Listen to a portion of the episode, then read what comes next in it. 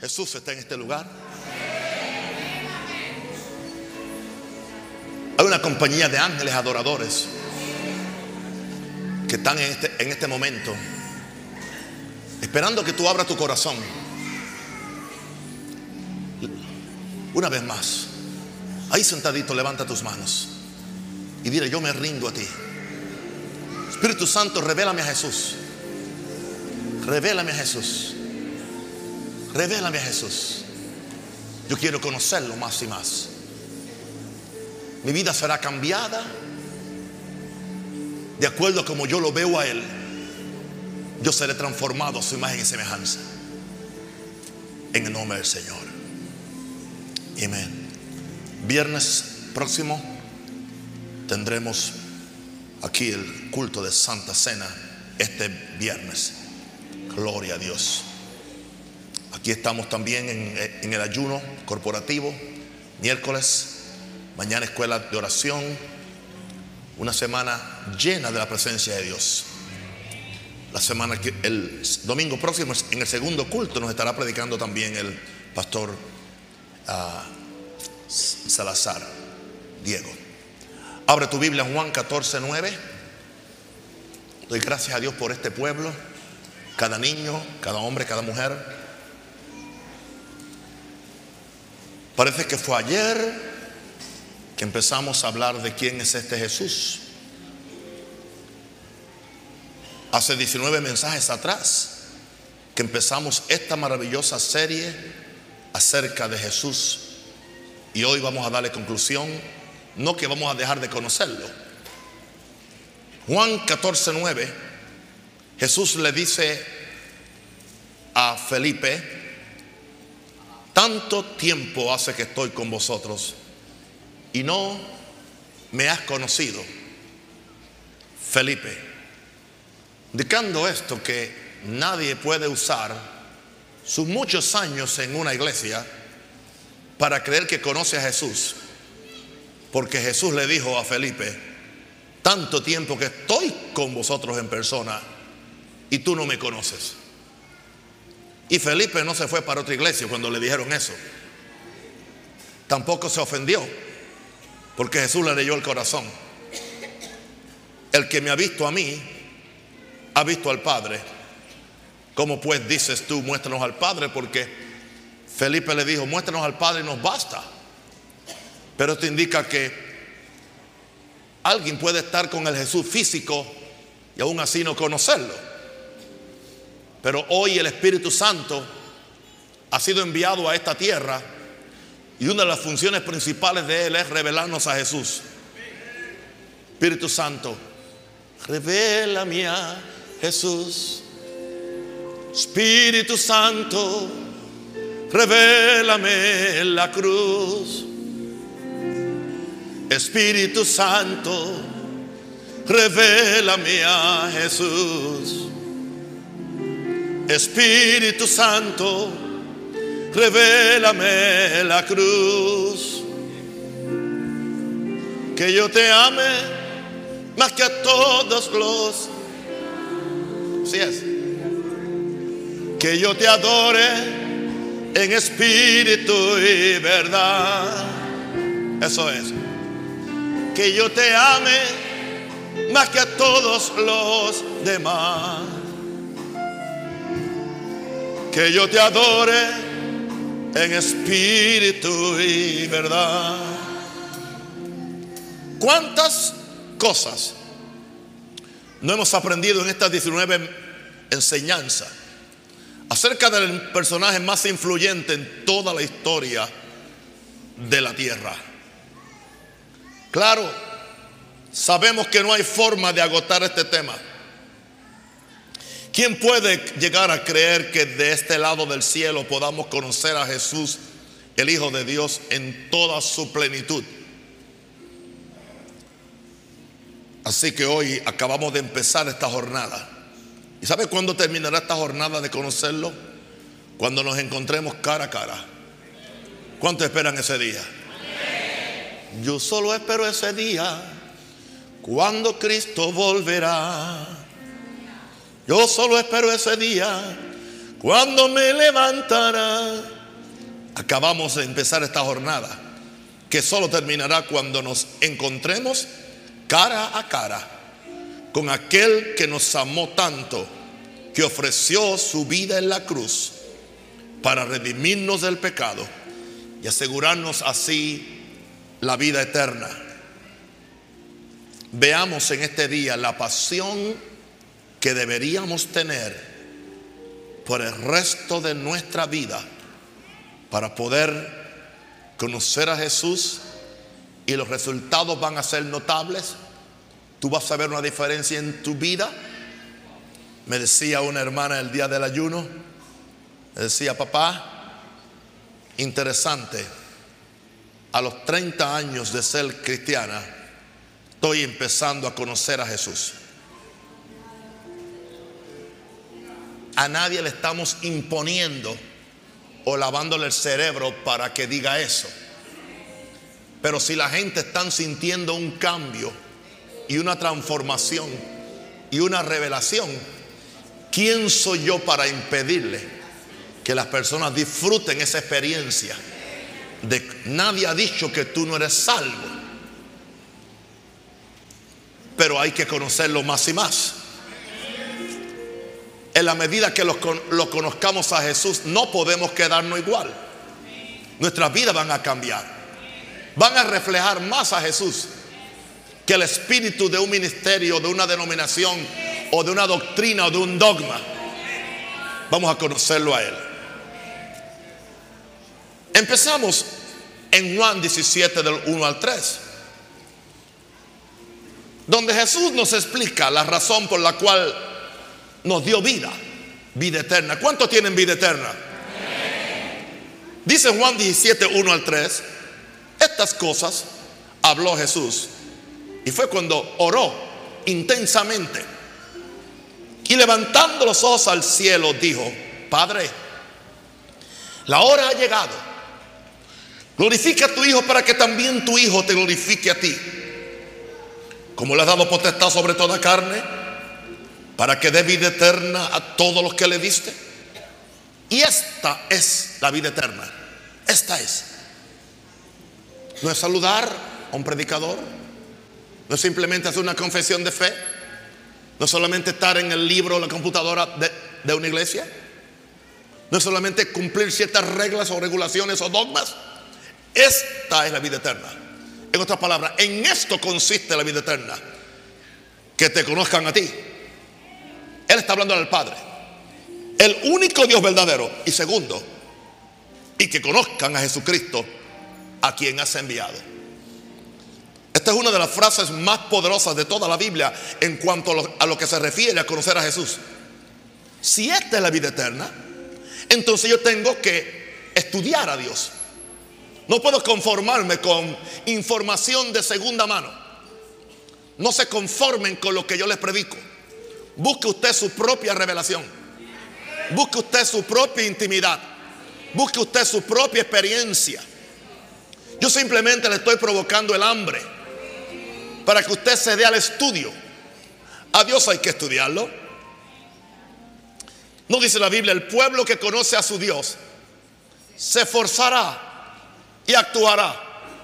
Dice, algo que nos va a preparar en estos días para las cosas que vienen es conocer a Dios. Porque el pueblo que conoce a su Dios se esforzará, y dice otra versión, y hará grandes hazañas. Yo creo que Dios está en el proceso. Claro, estamos en embrión aún. Declaro esto con la autoridad del cielo. Que Él está en el proceso de levantar una nueva generación que conoce a Dios y como consecuencia hará grandes hazañas. Jesús dijo que en esto consiste la vida eterna, en conocer a Dios Padre, pero dijo más, y en conocer a Jesucristo a quien has enviado. En esta poderosa oración de Jesús, antes de ir a la cruz, está el anhelo profundo de Jesús. Que los hijos de Dios disfrutemos al máximo la vida eterna. No que simplemente la vida eterna es escapar del infierno e ir al cielo. Hay algo más que eso. Él tenía un anhelo. Él oraba por esto.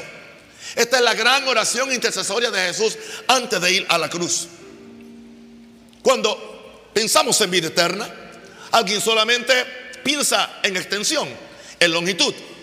La vida eterna no consiste solo en la extensión de la misma, sino en la calidad de la misma.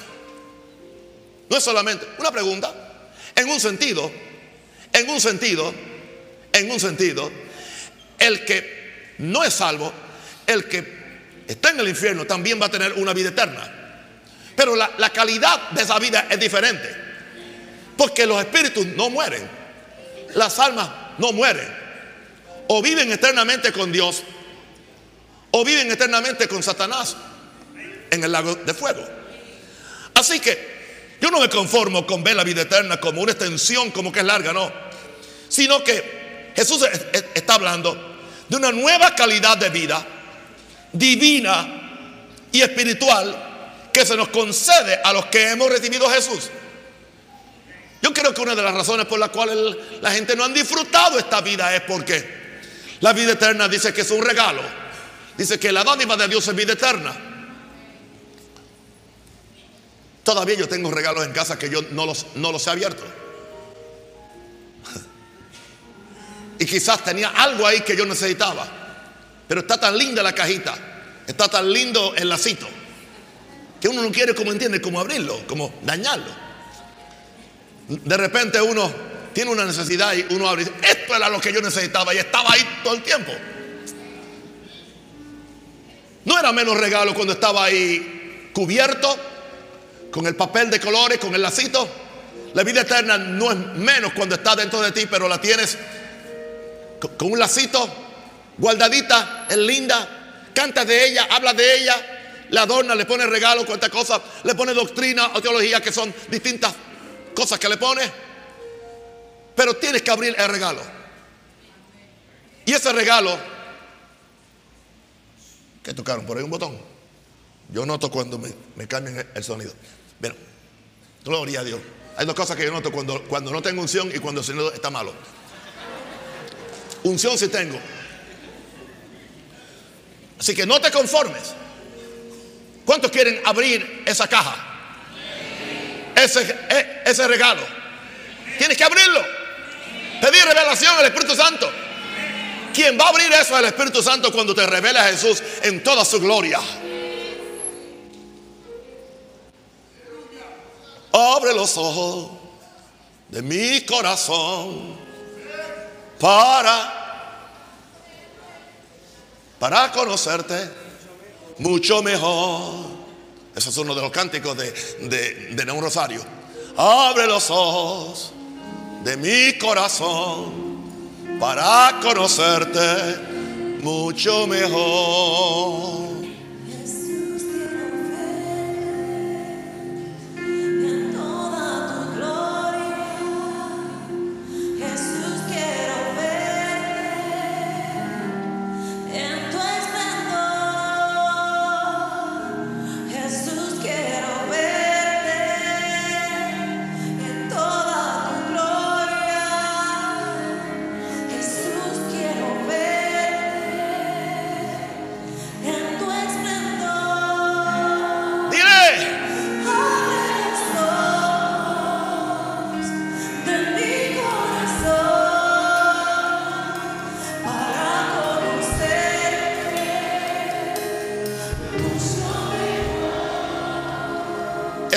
Manía hace más de cinco años.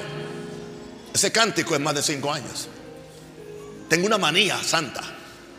Porque yo no me conformo con la estructura del cristianismo, con la formalidad. Yo quiero la persona. Diga, yo quiero la persona. Yo quiero a Jesús. Diga, yo quiero a Jesús.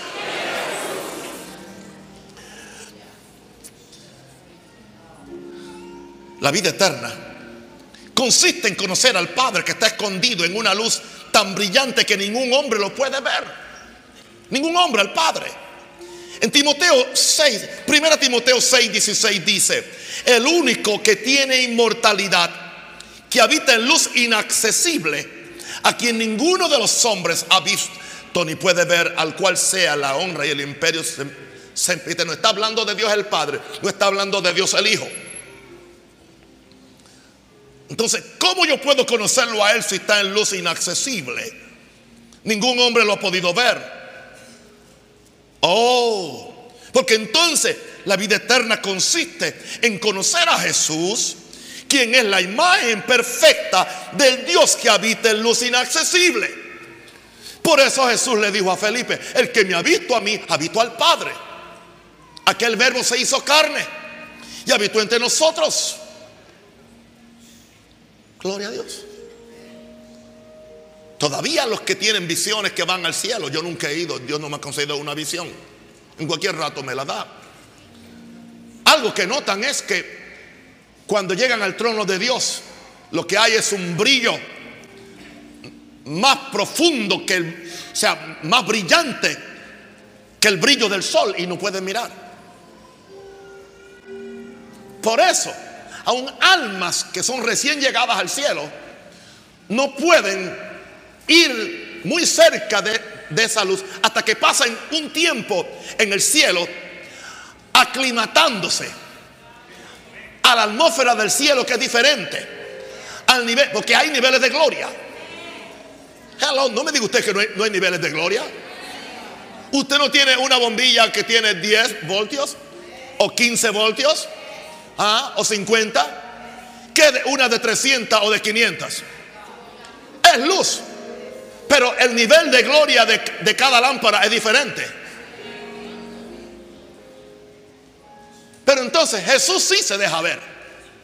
En su humanidad, aún en el cielo, se deja ver. Él es quien se le aparece a personas. Él se le está apareciendo hoy en día a musulmanes que creen en Jesús, pero no lo conocen. De repente Él se les aparece en un sueño o en una visión y le dice, yo soy Jesús. Cree en mí. Ese Jesús no se ha ido de vacaciones. Él ama Panamá. Panamá no se va a conformar con una información de segunda mano. Jesús va a empezar a manifestarse. Y se a empezar a manifestar a la gente que menos usted cree. Gente que quizás no lo están buscando. Dice, dice, me le, revelé a un pueblo que no me buscaba. Y los que no me, los que no me buscaban me les di a conocer. Y posiblemente la gente que creen que tienen agarrado a Dios por, por, por la túnica, a esos quizás porque ya creen que lo tienen todo. Pero a gente humilde, a gente sencilla, Dios se le va a revelar. Yo dije que Dios se le va a... Algo diferente viene. Yo estoy sintiendo un shifting, una transición aún en, mi vida, en mi hambre, en mi búsqueda de Dios. Y también veo en esta iglesia un shifting, un cambio. Algo grande se está por manifestar. Y hay que proclamarlo, hay que profetizarlo.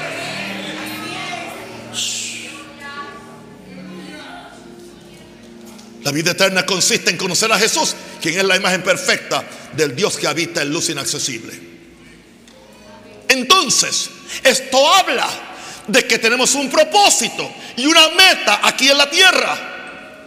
Que no es solamente ser salvo de pecados, que no es solamente ir al cielo cuando la trompeta suene, sino que de vivir en, en, en, en, esta vida, en un estilo de vida diferente, buscando las cosas de arriba, buscando la mayor revelación de Jesús en nuestras vidas. En la medida que lo veamos a Él, seremos cambiados conforme a su semejanza. Nuestra transformación mayor no se manifestará a menos que al mirarnos en la gloria del rostro de Jesús, esto conlleva disciplina. No es legalismo, pero sí disciplina, pasión, búsqueda.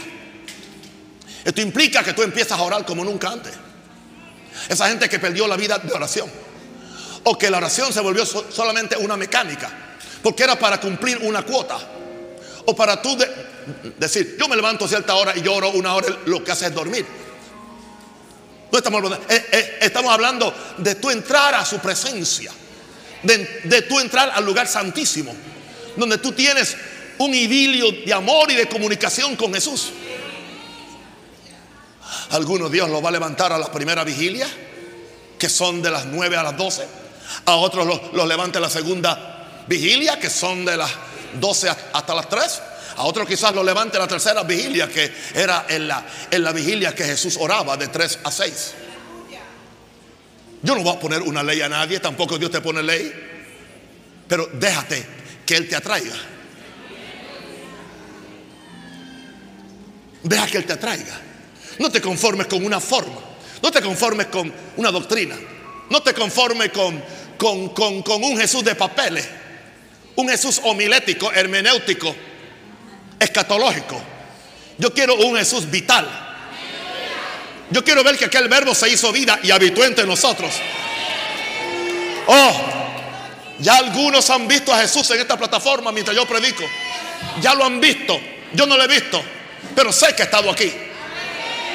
Y lo han visto que mientras yo predico acerca de Él, Él simplemente los mira a ustedes y se sonríe. ¿Qué pensará Él de ustedes? No me ha dicho aún. Estamos haciendo a Jesús real. Él viene a su templo.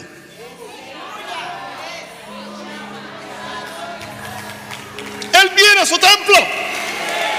¿Y quién podrá soportar el tiempo de su venida? Él viene a limpiarnos. Él viene a santificarnos. Él viene a llenarnos, a sanarnos. Pero también viene a prepararnos para la segunda venida. Él viene a preparar una iglesia gloriosa, sin mancha sin arruga. Alguien diga aleluya. Mi predicación de rapto y la segunda venida no es predicación ni de miedo ni de terror, sino predicación de pasión por verlo a Él. Muy diferente. Una iglesia que está excitada. amén. Uso la palabra excitada. Si le molesta a usted, haya usted. La iglesia tiene que estar excitada. Dice, ah, es un término de matrimonio. Exactamente. Hay un matrimonio que viene. La iglesia es la novia. Jesús no quiere una novia fría. Quiere una novia excitada por él.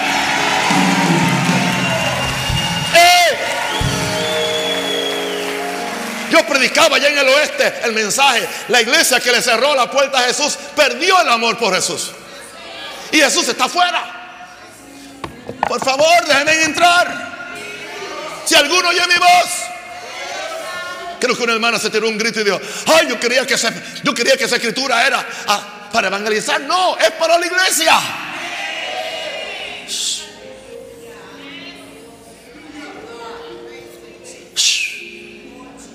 Familias serán transformadas. Ese carácter, ese carácter recio de algunos padres, algunos esposos, esa forma recia que le hablan a su esposa, eso va a terminar. ¿Entiende? esa insumisión femenina y jezabélica que tienen algunas mujeres, se va a caer también. Aleluya. Alguien diga aleluya. Esa rebelión de los niños se va a terminar. Aleluya. Van a vencer a sus padres. Algo está por suceder. Jesús será visto caminando por las calles de Panamá. Y yo declaro que estos muchachos del Evangelio cambian. Un día van a levantar paralíticos. Le van a abrir los ojos a los ciegos. Van a salir enfermos. Los demonios se manifestarán solitos en la calle. ¡Fuera!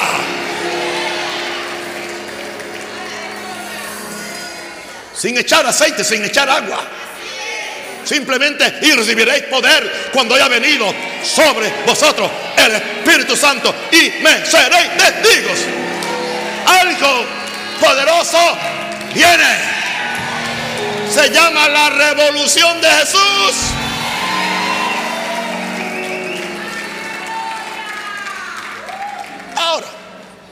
Todo esto suena muy emocional hasta que entro en el segundo punto. Porque el segundo punto mío es dando el todo por el todo para conocer a Jesús. ¿Sabes lo que es dar el todo por el todo? Eso mismo, dar el todo por el todo. Tú lo quieres todo, tienes que darlo todo. La salvación es gratis. El pasaje ya está pago para el cielo. Pero para conocer a Jesús hay que, hay que pagar un precio. Ya la iglesia no quiere que se hable de, pagar el precio. Oh, Jesús pagó el precio. Jesús pagó el precio para, para él obedecer al Padre. A ti te toca pagar el tuyo para tú obedecerlo a él. Porque esta carne es malcriada. Esta carne es sinvergüenza. Esta carne le gusta lo, lo humano. Y ese ejemplo lo tenemos en Pablo. Vamos allá. Filipenses 3, 7 al 11. Leyendo de la Biblia de, las Américas, LBLA. La Biblia de, las Américas. Filipenses 3, 7 al 11. No me cansaré de predicar de esto. Y si suena algo que dije antes, no importa. Pero todo lo que para mí era ganancia, todo, pregúnteme a mí, lo he estimado como pérdida por amor de Cristo. Por amor de Cristo. Todo como pérdida. Verso 8. Y aún más, yo mismo, yo estimo como pérdida todas las cosas en vista del incomparable valor de conocer a Cristo Jesús mi Señor, por quien lo he perdido todo y lo considero por basura a fin de ganar a Cristo y ser hallado en Él, no teniendo mi propia justicia derivada de la ley, sino la que es por la fe en Cristo, la justicia que procede de Dios sobre la base de la fe. Verso 10, y conocerle a Él y el poder de su resurrección y la participación de sus padecimientos, llegando a ser como Él en su muerte, a fin de llegar a la resurrección de entre los muertos. Nada de lo que somos en o tenemos en esta vida natural nos sirve de mérito o plataforma para llegar a este conocimiento creciente y pleno del Señor Jesús. Hoy hay un gran, una gran codicia por los títulos, una gran codicia por los títulos ah, apostólicos o proféticos o doctores o cuánta cosa hay. Como si eso nos diera mérito en el, cielo. No hay ningún mérito. En el cielo, claro, a unos dice que Dios los puso apóstoles, profetas. No negamos los cinco ministerios, pero en el cielo te conocen como siervo. Buen siervo y fiel, sobre poco ha sido fiel, sobre así es que te consideran en el cielo. El Padre te considera como un hijo de Dios. Así que nada, Nada, no ande buscando nada humano y no trate de manipular a Dios. Que no, no, no, no. O sea, tú no vas al frente porque eres apóstol. Tú vas al frente porque eres humilde. Aleluya. Aleluya. Hay mucha gente cargando títulos que no tiene hoy. Dios nunca los llamó, ellos se llamaron solitos. Están haciendo el ridículo. Imagínense que alguien por ahí esté gritando en la calle, yo soy, yo, soy el presidente, yo, soy presidente, yo, ¿de dónde? De Panamá. wow. ¿Quién votó por ti? Una pregunta, ¿vives en el Palacio de la Garza? ¿Firma los proyectos? Pero él, sigue diciendo de, de, loco que es presidente. Así muchos apóstoles y aún pastores y aún profetas que no son lo que están diciendo.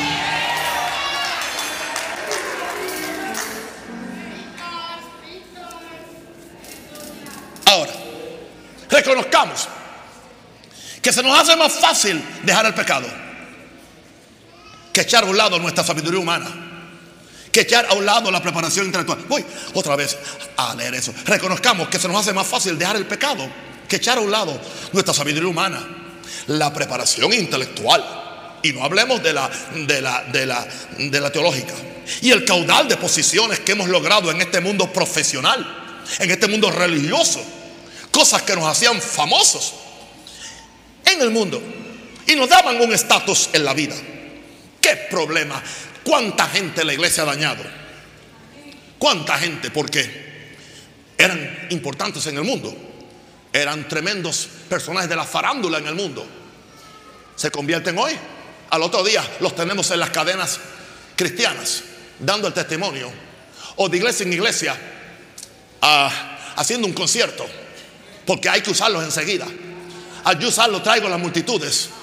Al eh, eh, eh, y los podemos hacer como para colectar fondos, son buenos. Porque aún el mundo los conoce. Y la iglesia está enamorada porque se acaba de convertir alguien famoso en el mundo. Eso le hicieron al Puma en los años 80. Lo dañaron, lo pudrieron. Nunca se ha recuperado. Después se, se volvió un peor pecador de lo que era. Y si me está oyendo el puma, yo te amo, pero estoy orando por ti. La iglesia no le permitió que se disipulara como otro, esperar el tiempo a conocer a Jesús para entonces ir a predicarle.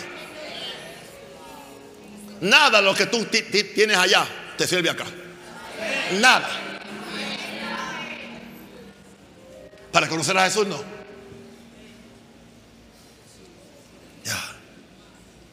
Todo este proceso y la búsqueda solamente empieza cuando nos viene la gloriosa revelación del amor de Jesús por nosotros. Dice Pablo, y por amor del cual, por amor del cual lo he perdido todo.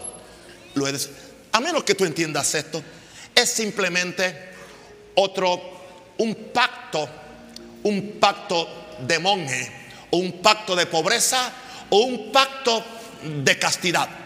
Pero no es por amor, es por una disciplina religiosa, para tú cumplir los requisitos de la orden monástica a la cual tú perteneces. No, así no es este asunto. Estamos hablando por amor. Pablo lo hizo por, por amor. Pablo no se casó por amor. Pablo lo dio todo por amor. Él no lo hizo por pertenecer a una orden monástica de los franciscanos o una orden monástica de los jesuitas o de los pentecostales. No, no, no, nada de eso. Él lo hizo porque el amor de Jesús, él decía, el amor me constriñe. Pensando que si Cristo lo dio todo por mí, yo lo voy a dar todo por él. Este proceso y esta búsqueda solamente empieza cuando nos viene la gloriosa revelación del amor de Jesús por nosotros. Es ahí cuando hacemos una apreciación espiritual y sabia y ponemos en una balanza las cosas de este mundo y el incomparable valor de conocer a Jesús. Aquí están todas las cosas de este mundo, aquí está el, incomparable valor de conocer a Jesús. Y cuando hacemos, aleluya, cuando calibramos las cosas, cuando comparamos una cosa con la otra y tenemos la revelación de todo lo que voy a conseguir, de la felicidad que voy a alcanzar, de, de la calidad de vida que voy a conseguir con conocer a Jesús. Eso no indica que yo no voy a, disfrutar bendiciones, que yo no puedo comerme de vez en cuando un T-bone steak. Nadie dijo eso. No, nadie te va a quitar el, el aleluya, el caldo palameño, tranquilo. No estamos hablando de eso. Estamos hablando de, de, de una valorización de esto y de esto. Y eso viene por revelación. Ahora, cuando Jesús se nos revela, lo ponemos todo por estiércol, todo por estiércol. Y no hay nada en esta tierra que me pueda separar de esa búsqueda pasional y continua de amarlo. 69 años de edad, nací en la iglesia, bautizado, he hecho todas las funciones, he ocupado todos los cargos, todos los ministerios. A la edad de 69 años tengo más hambre por él que la que tenía 50 años atrás. Hoy lo quiero conocer más y más. Hoy lo quiero amar más y más. Alguien está conmigo, alguien quiere ese espíritu.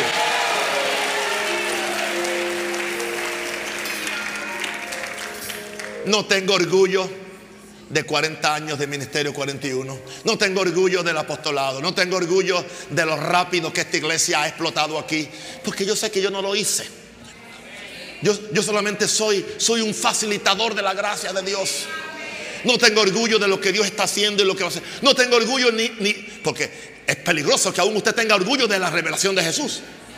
En el momento que la tienes, la pierdes. Porque si algo tenemos es porque lo recibimos. Y si lo recibimos, ¿por qué nos gloriamos como si no lo hubiéramos recibido? Como si nosotros fuéramos la fuente. No somos fuente. Somos solamente el container. Somos solamente el contenedor. ¡Wow! Qué valioso es un contenedor. ¿Ah? Qué valioso es un contenedor cuando lleva, cuando lleva mil, mil televisores Samsung de, de 60 pulgadas. Qué valioso el contenedor. ¿Cómo lo cuidan? ¿Cuántos candados le ponen? ¿Cómo lo, supervisan? Cuando van y llevan la carga y vacían los, los mil televisores Samsung. No le importa. Ya no hay que poner ningún candado. Ahí lo dejan el contenedor en, cualquier esquina. Porque está vacío. Lo que le da valor es lo que está dentro. Voy a decirte algo. Lo que te da valor a ti es lo que tú cargas dentro. ¿Cuántos cargan a Jesús?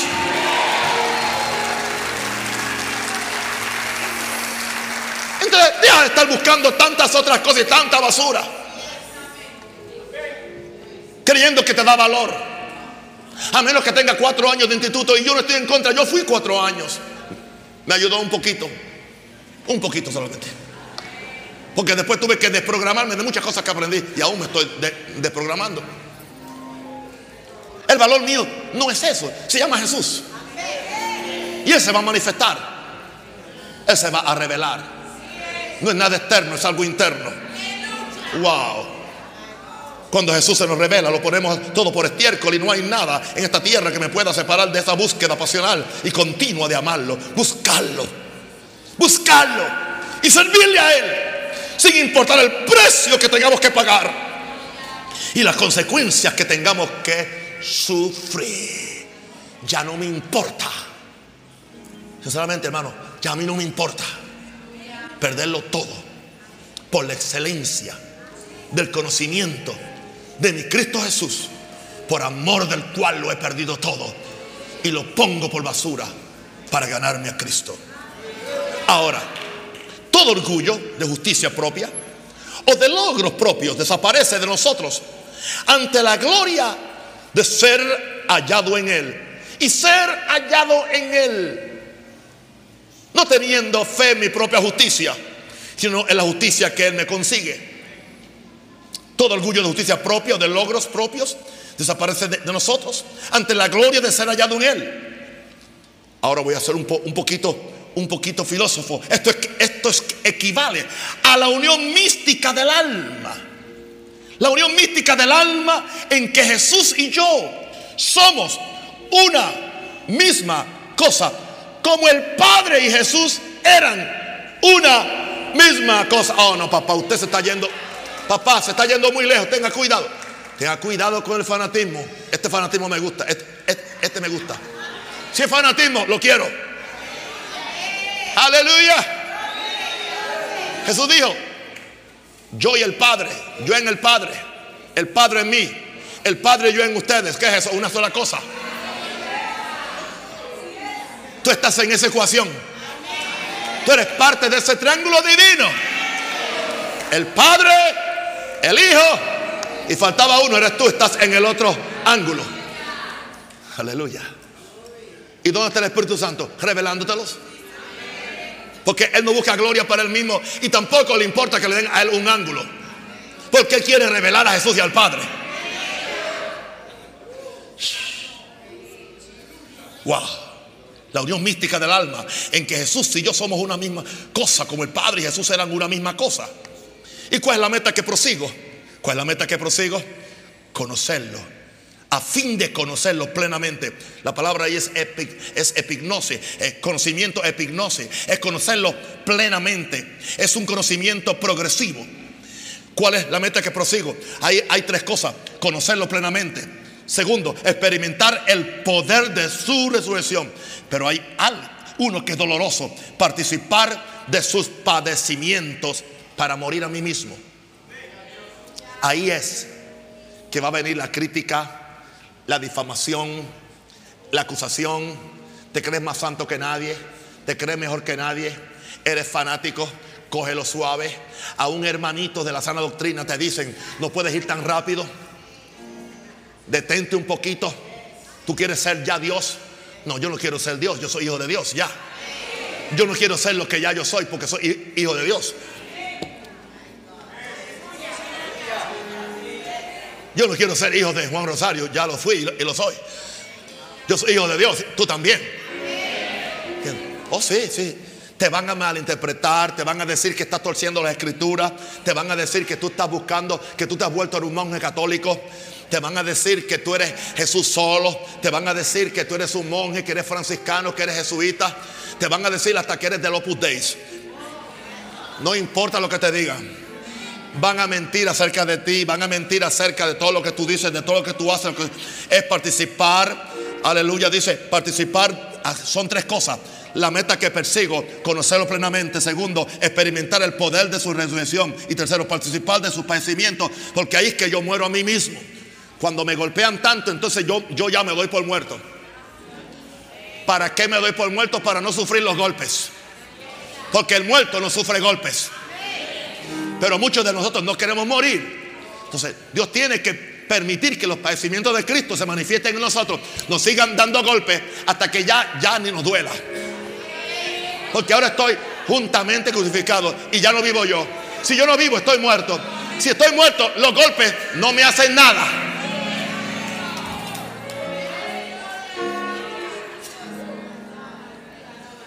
Le preguntaron a un mártir en el cielo, le preguntaron, ¿y, cómo tú te sentiste cuando te mataron? Él dice, no lo sentí. ¿Cómo que no lo sentiste? No. En el momento que venía el hacha contra mi cuerpo, yo salí.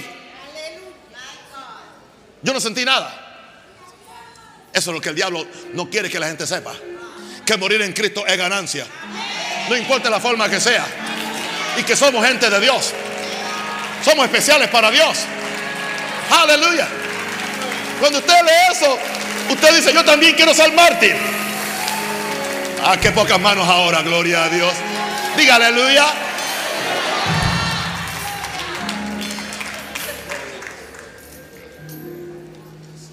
Pastor, ¿y hasta dónde usted nos va a llegar? Hasta donde Jesús me permita.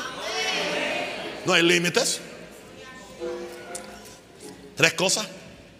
Conocerlo plenamente experimentar el poder de su, resurrección, participar de sus padecimientos para morir a mí mismo. Y entonces el fin óptimo, dice, es llegar a la resurrección de los muertos. tenga oídos para oír, querido. Tenga oídos para oír. Rompa esa, esa, esa interpretación vieja que usted tiene. Ah, pues que Pablo dijo, si en alguna forma llegara a la resurrección de los muertos, algunos cabezas de carne cruda, por ahí dicen, que Pablo no tenía fe en su propia resurrección. Que él no sabía si él era salvo o no era salvo. Él no está hablando aquí de muerte física. Él no está hablando aquí de resurrección de los muertos.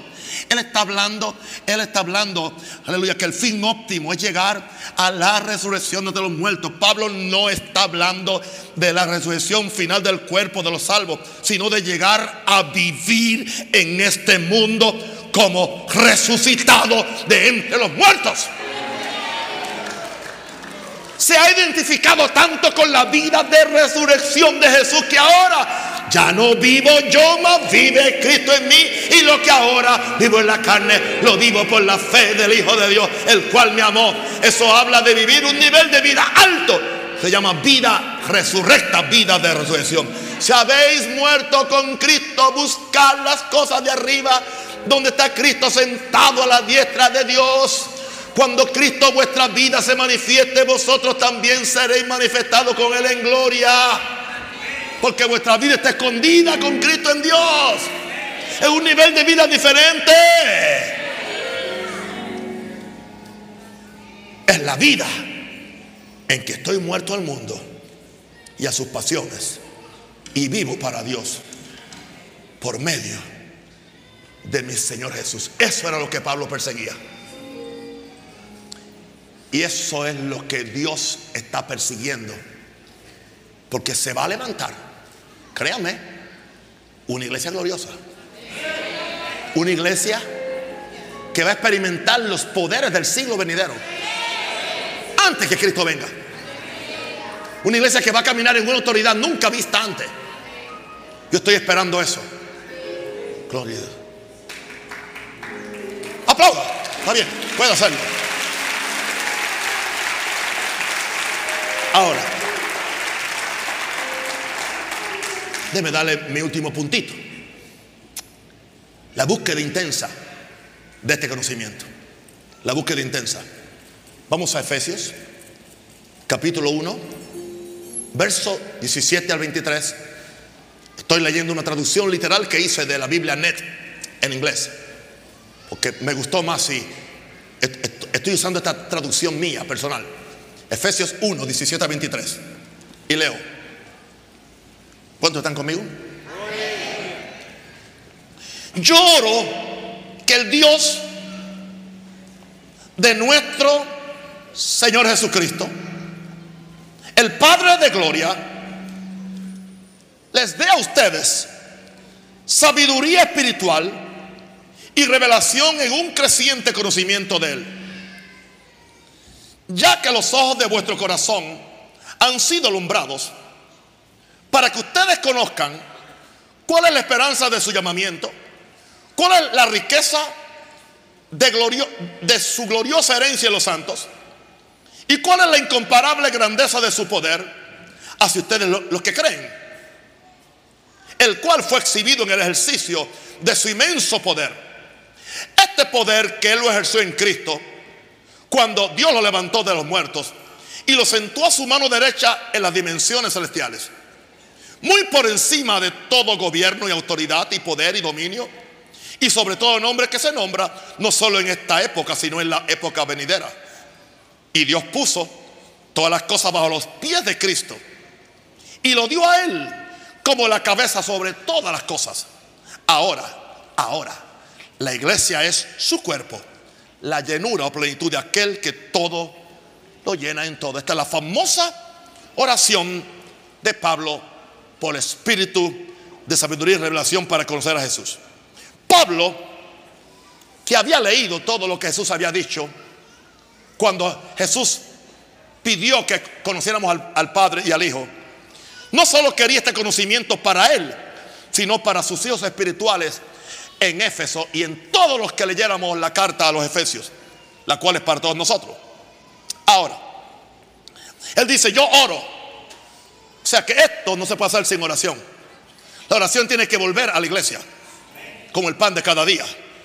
Se va a requerir mucha oración y comunión con el Padre de gloria, con el Padre de gloria. Fíjense que es importante la forma como se califica el Padre. En en otros lugares se dice el Dios de esperanza, el Dios, el Dios de fe, el Dios de esto y el otro. Pero aquí, cuando Pablo usa Padre de gloria es porque estamos brigando con, el, con, con gloria. Estamos buscando la gloria, estamos buscando que la gloria se nos revele. Se va a requerir mucha oración y comunión con el Padre de, gloria para que entremos en esta nueva dimensión de vida espiritual en la cual muy pocos están viviendo. Ahora, hay una sabiduría espiritual y un conocimiento que solo lo puede dar el Padre de Gloria. Cosa que no vio, he oído yo, ni ha subido al corazón de hombre. Son las cosas que Dios ha preparado para los, que le aman pasionalmente, intensamente. Y que entonces el Espíritu Santo, que es el revelador de los misterios de Dios, quiere revelarnos esas cosas. Ahora, es un espíritu que lo puede dar el Padre de Gloria en oración. Hay que orar constantemente.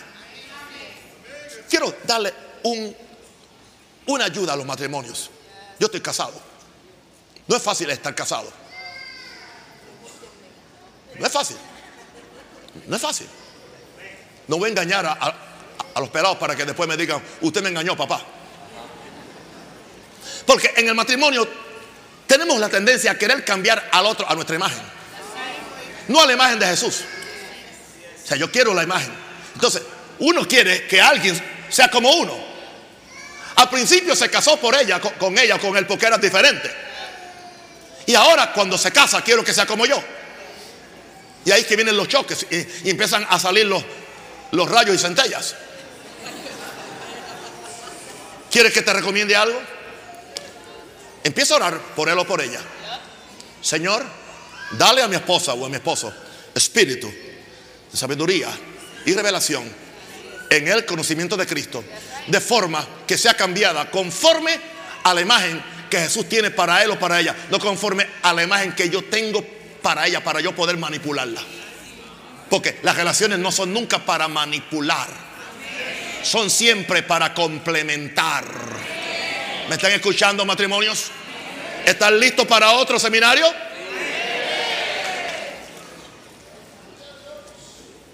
Así oramos por la iglesia. En vez de estarla atacando y dándole machetazos en cada culto. Señor, yo oro por mi pueblo. Abre los ojos. No los juzgues, no los condenes, no, no los maldigas. Yo oro por ellos para que el Espíritu Santo le abra los ojos del entendimiento, le abra los ojos del corazón. Qué interesante. Mire, se requiere, dice, los ojos del entendimiento.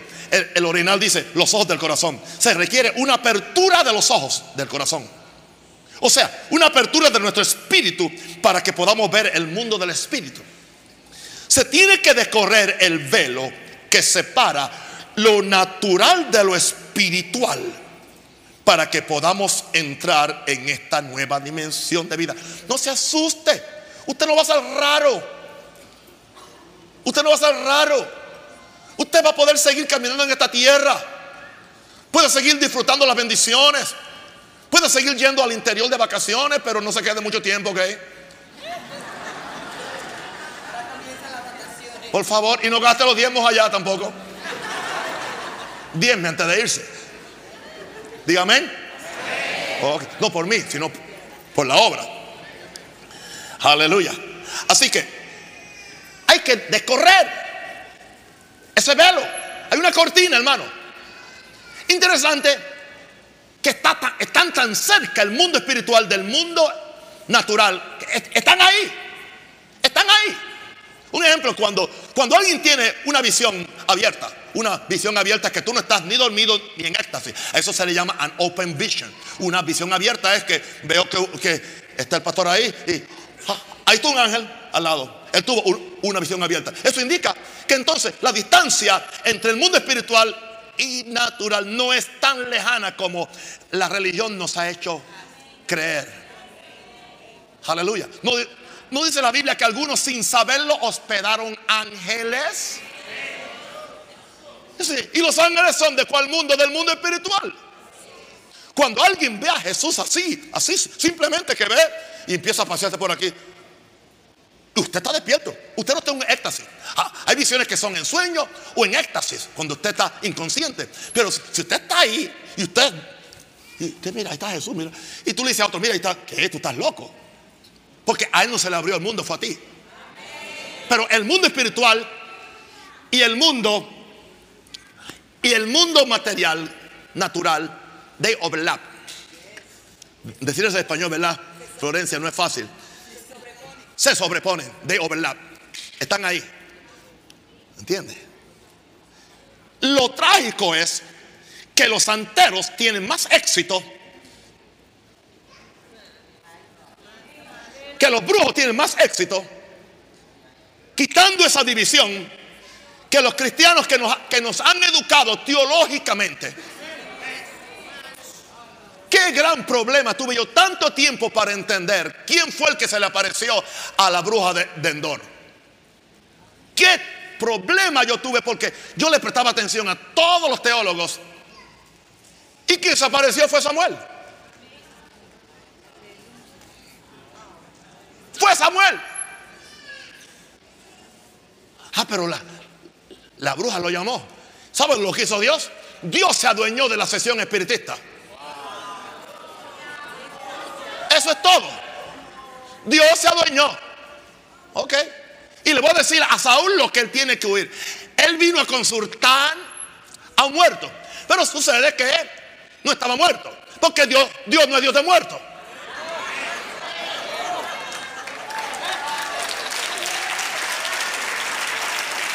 Samuel no estaba muerto. Samuel estaba en el lugar del paraíso donde estaban los santos esperando su redención. Ese lugar de paraíso fue el lugar que Jesús lo vació. Cuando fue y le predicó a esos espíritus encarcelados y se lo llevó al cielo. El seno de Abraham. Aleluya. Eso fue lo que hizo.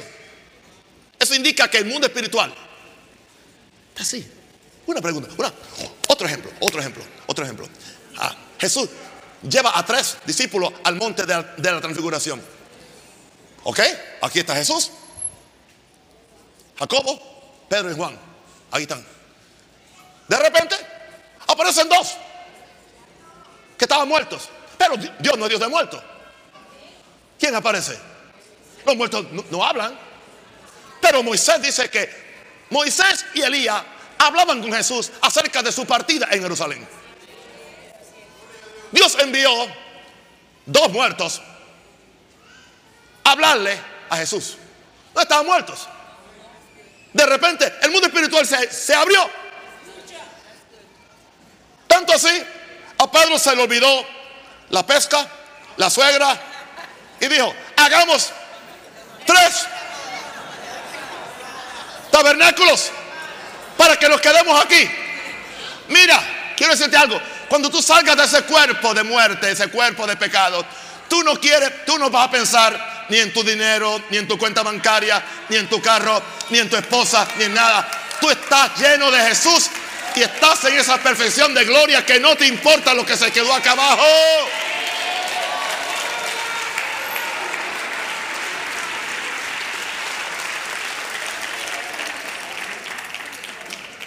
Pastor, y usted sabe más de eso. Yo, yo sé muchas cosas que aún no he dicho porque aún no estoy preparado para recibirla. Porque si, con lo que he predicado ahora casi me quieren matar. ¿Qué será si yo empiezo a hablar de los misterios del reino de los cielos? Cosas que he aprendido por más. Y lo que me falta por aprender, porque yo, yo no me estanco. Hay una gloria mayor. La Biblia habla de cosas que uno vio. Oh my God. Ahora, cuando se descorre ese velo, se nos van a revelar tres realidades. Tres realidades. ¿Cuáles son? La esperanza de tu llamado. ¿Para qué tú fuiste llamado? La esperanza tuya. No, simplemente fuiste llamado para calentar un asiento. O para estar aquí cantando coditos. Pactando y sellando. Y yéndote a la, a la casa limpio. No, no, no. No, no. No, no, no, no. No, no, no, no. Tú estás aquí para qué? Para manifestar a Jesús. Tú estás aquí para que lleves a Jesús donde quiera que tú vayas. Sí. Así que se nos van a, revelar tres. La primera, la esperanza de tu enmienda. En segundo lugar, la riqueza de su gloriosa herencia en los santos. O sea, tú vas a ver la riqueza de la gloriosa herencia que Él ha puesto en ti. Que tú no eres, tú no estás en bancarrota espiritual. Él está en ti. Los tesoros de la sabiduría y, del misterio han sido puestos en el Cristo que está en ti.